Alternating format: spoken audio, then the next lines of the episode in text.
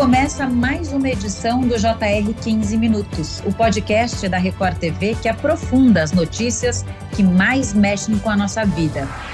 O Ministério da Saúde incluiu crianças de 5 a 11 anos de idade no Plano Nacional de Imunização contra a Covid-19. O tema foi muito debatido por especialistas nas últimas semanas e, após uma consulta pública, o Ministério voltou atrás e decidiu que não será necessário um laudo médico atestando a vacina. O cronograma de imunização ainda não foi divulgado, mas muitos pais ainda têm dúvidas sobre os possíveis riscos e os benefícios da vacinação em crianças. E para tirar essas dúvidas, o nosso convidado é o médico, pediatra e presidente do Departamento Científico de Saúde da Sociedade de Pediatria de São Paulo, Dr. Fausto Flor Carvalho. Doutor, bem-vindo, muito obrigada pela participação aqui no nosso podcast. Olá, Camila, olá a todos os ouvintes, é um prazer estar aqui com vocês de novo. E quem nos acompanha também nesta entrevista é o repórter da Record TV de Brasília, Yuri Ascar, um grande parceiro. Olá, Yuri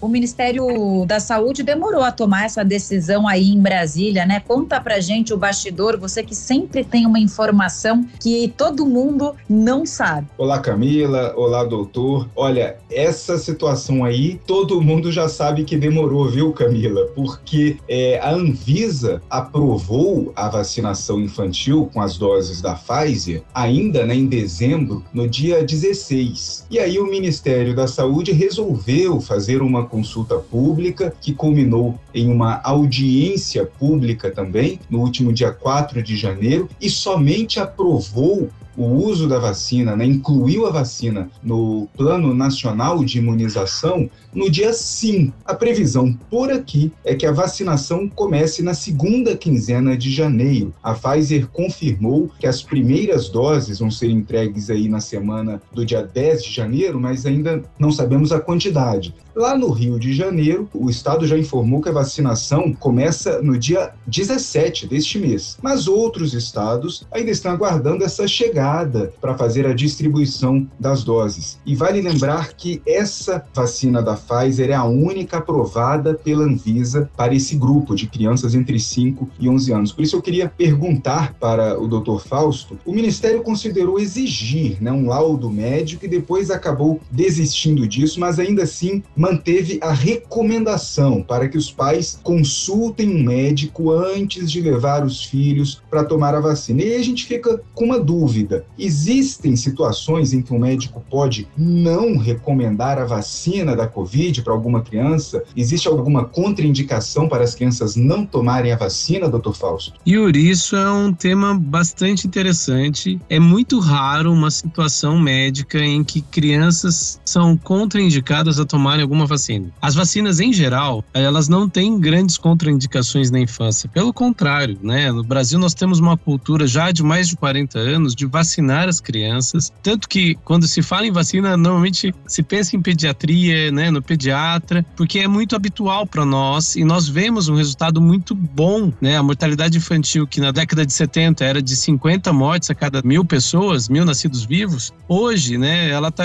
por volta de 13 para cada mil nascidos vivos e grande parte desse número foram pelas vacinas, né? Essa causa principal da queda foi a aplicação de vacinas. Eu sou da década de 70 e lá na década de 70 a gente recebia vacinas para três doenças. Hoje a criançada recebe no primeiros 15 meses para 19 tipos de agentes, né? Então o avanço é muito importante. Agora, quanto a uma contraindicação, né? É, são situações muito, muito específicas. Seriam crianças imunossuprimidas, imunodeprimidas, aquelas com doenças muito graves, mas é, são casos muito esporádicos. A gente vê com tristeza esse excesso de cautela do Ministério. É claro que o Ministério tem que zelar pela saúde das crianças, tem que se preocupar com isso, mas houve um excesso de zelo para que ai, haja uma prescrição médica, ai, tem que haver uma consulta pediatra. Não. Em geral, a grande maioria das crianças deve e podem ser vacinadas o quanto mais rápido possível, até porque nós temos volta às aulas em poucas semanas. Então, seria muito importante que nós já tivéssemos adiantado em relação à vacina para Covid em crianças. Doutor, eu queria falar de dois pontos com o senhor. Primeiro,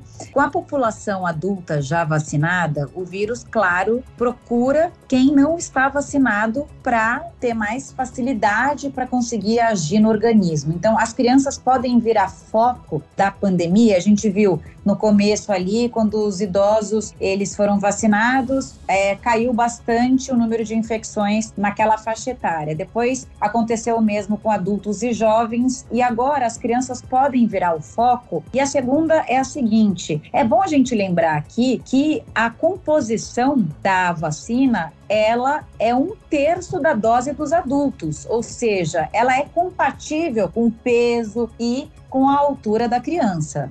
Exato, exato, Camila. A vacina ela é modificada. Todas as vacinas são assim. A vacina da gripe é metade da dose do adulto, por exemplo, da influenza. Essa da Pfizer vai ser um terço da dose, exatamente no cuidado de você provocar um corpo menor, né, com menos peso, menos altura. Há todo um cuidado quanto a isso. Agora a gente sabe que uma vez que as crianças estão desprotegidas, elas acabam sendo um público que podem ter mais crises. A gente percebeu no montante de né? Nós estamos aí se aproximando, graças a Deus, num ritmo muito mais lento, mas há quase 700 mil mortes por Covid, nós tivemos 2.500 e poucas mortes em crianças e adolescentes. Né? Mas uma vez que a gente tenha essa população pediátrica desprotegida, com certeza nós teremos mais casos sérios e com certeza nós teremos mais internações em UTI e mortes na infância. Por isso a importância de se vacinar crianças. As crianças podem ter efeitos colaterais com a vacina? Podem, como todas as vacinas podem dar efeitos colaterais, mas os efeitos colaterais registrados até aqui são menores do que os efeitos que a gente tem percebido do próprio vírus, né, da SARS-CoV-2, nas crianças infectadas. Então, o benefício é gritante, a gente precisa vacinar sim, até porque as crianças estão desprotegidas e apesar, né, da gente ter percebido na pandemia que as crianças não são grandes espalhadoras dos vírus, né, usando o termo em inglês dos big spreaders, vectors, né? Não são aqueles que, disseminadores do vírus, como nas outras viroses respiratórias em geral, mas elas também espalham o vírus. Então, a gente precisa cortar a cadeia de transmissão do vírus para que a gente se livre de uma vez das máscaras, dessa questão do ambiente fechado, enfim. Se a gente quer retomar uma vida mais próxima ao normal, nós precisamos sim vacinar as crianças o mais rápido possível. E nós temos aí uma vacina que se mostrou eficaz, se mostrou segura, a gente deve sim vacinar. Doutor, eu e Yuri, a gente gente falava nos bastidores antes de começar a gravação aqui, entre os efeitos colaterais, o risco de miocardite, né, Yuri? É isso mesmo, né, Camila? O doutor acabou já respondendo um pouco uma das principais dúvidas de todo pai, mãe ou responsável pelas crianças, né? Será que vale a pena eu levar meu filho para tomar a vacina sabendo que pode ocorrer, tem uma chance pequena de algum efeito colateral? Aí eu achei interessante que o doutor está né, ressaltando que é, esse efeito colateral, esse risco de desenvolver algo entre vacinados é muito menor do que se deixar essa criança se contaminar pela Covid-19. É isso mesmo, doutor? É isso, exatamente isso, Yuri. Nós temos alguns casos, sim, de miocardite, né? Isso foi muito bem documentado em Israel, quando foi lançada a vacina lá, foi o primeiro país a vacinar adolescentes. Mas a gente percebe também, entre as crianças que tiveram Covid, uma porcentagem muito mais alta de miocardite miocardite causada pelo vírus. Então não é que a vacina cause a miocardite. O vírus SARS-CoV-2 ele tem predileção por alguns tecidos, então ele se aloja em alguns locais, né? E algumas pessoas desenvolvem miocardite como resposta ao vírus. Então a questão ela pode acontecer mesmo com o vírus natural. Na vacina é muito menor. Então os efeitos colaterais existem nas vacinas? Existem. São comuns? Não, são raros. E tem um detalhe que eu acho que é importante a gente destacar. Por exemplo, vou falar na realidade do estado de São Paulo, né? Nós que temos temos um estado aí com muitos leitos de UTI pediátrica, mas a proporção de UTI pediátrica é, no estado de São Paulo é muito menor do que a UTI de adulto, por exemplo. Então, se nós não vacinamos as crianças, se nós tivermos casos graves de Covid, nós vamos saturar o sistema de saúde em relação à UTI pediátrica de uma maneira muito mais rápida do que foi para adultos, por exemplo. E é diferente você ter um intensivista especializado em criança do que um intensivista especializado em adultos. Então, isso também torna mais necessário ainda a questão da vacinação. A gente precisa melhorar a condição individual das crianças, a condição da população coletiva, mas a gente também tem que pensar nos recursos de saúde e quanto mais cedo a gente vacina, menos chance da gente ter uma onda aí que colapse uh, o sistema de UTIs pediátricas no estado de São Paulo e no Brasil como um todo. Ô Yuri, a outra discussão é sobre intervalo. O intervalo do Brasil entre uma dose e outra é mais longo do que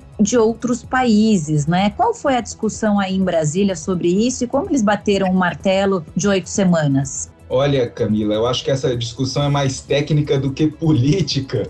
E não dá para entender direito o que, que, o Ministério da Saúde, nesse momento, tem, é, qual é a base né, que eles têm tomado algumas decisões. A gente vê que, inclusive, a própria demora nessa análise, a discussão, teve um, uma questão muito mais político-ideológica do que propriamente técnico-científica. Então, eu vou rebater a pergunta para o doutor. O que, que acontece? Por que, que essa diferença para as crianças, né, entre o intervalo de dose da primeira e da segunda, ficou diferente por aqui, doutor? É, isso é realmente, como você disse, eu, a gente acredita que seja muito mais uma questão ideológica e política do que uma questão técnica. O que se viu nesse um ano de pandemia, um ano e pouco de pandemia, é que as vacinas, a princípio, elas teriam uma segunda dose, 120 dias, depois 90 dias, e a gente foi aproximando as doses porque se percebeu que você só está protegido realmente quando você toma a segunda dose. Então, quanto menor esse intervalo, respeitando um prazo mínimo para o corpo reagir e produzir anticorpos, que normalmente aí de algumas semanas, mas você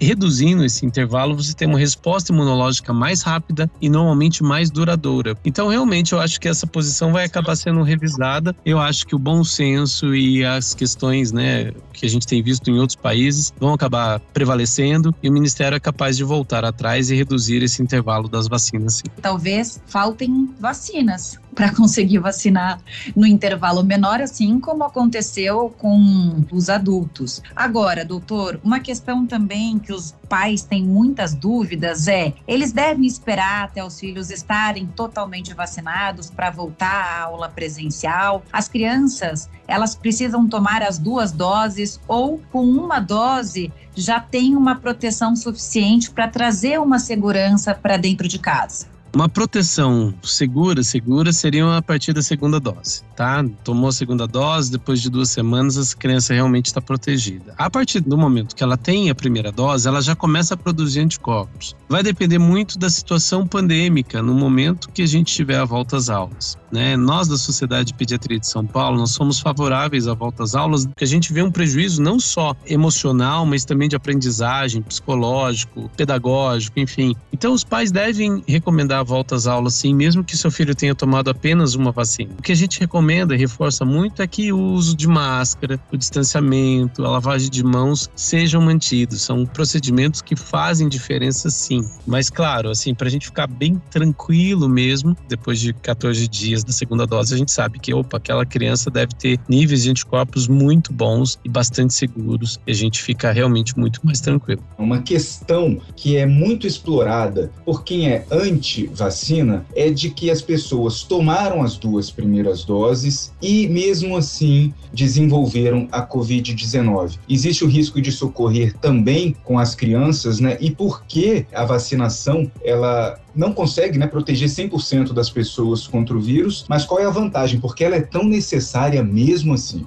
Yuri, isso pode acontecer em todas as vacinas que a gente tem. Criança vacinada, ela pode pegar, o adulto vacinado pode pegar, sim, mas a tendência é aquele adulto que talvez tivesse uma forma grave, fosse parar na UTI, às vezes até em risco de morte, tem um quadro mais leve, ou no máximo moderado, que ele vai precisar de um pouquinho de oxigênio, mas sim o suporte de uma terapia intensiva. Então, tudo isso gera proteção, gera redução de custos do gasto público, gera redução de custos na rede particular também de saúde, né? E gera gera maior possibilidade de sobrevivir. Quando a gente fala em mortalidade, né, isso é um dado mais importante, a gente tenta com as vacinas combater a morte das crianças, mas também a gente tenta reduzir a questão que a gente fala dos anos perdidos. Até porque eu queria trazer um dado aqui para a gente encerrar que muitas crianças, mais crianças morreram por Covid-19 desde o início da pandemia do que por acidente de carro. Então, vacinem suas crianças.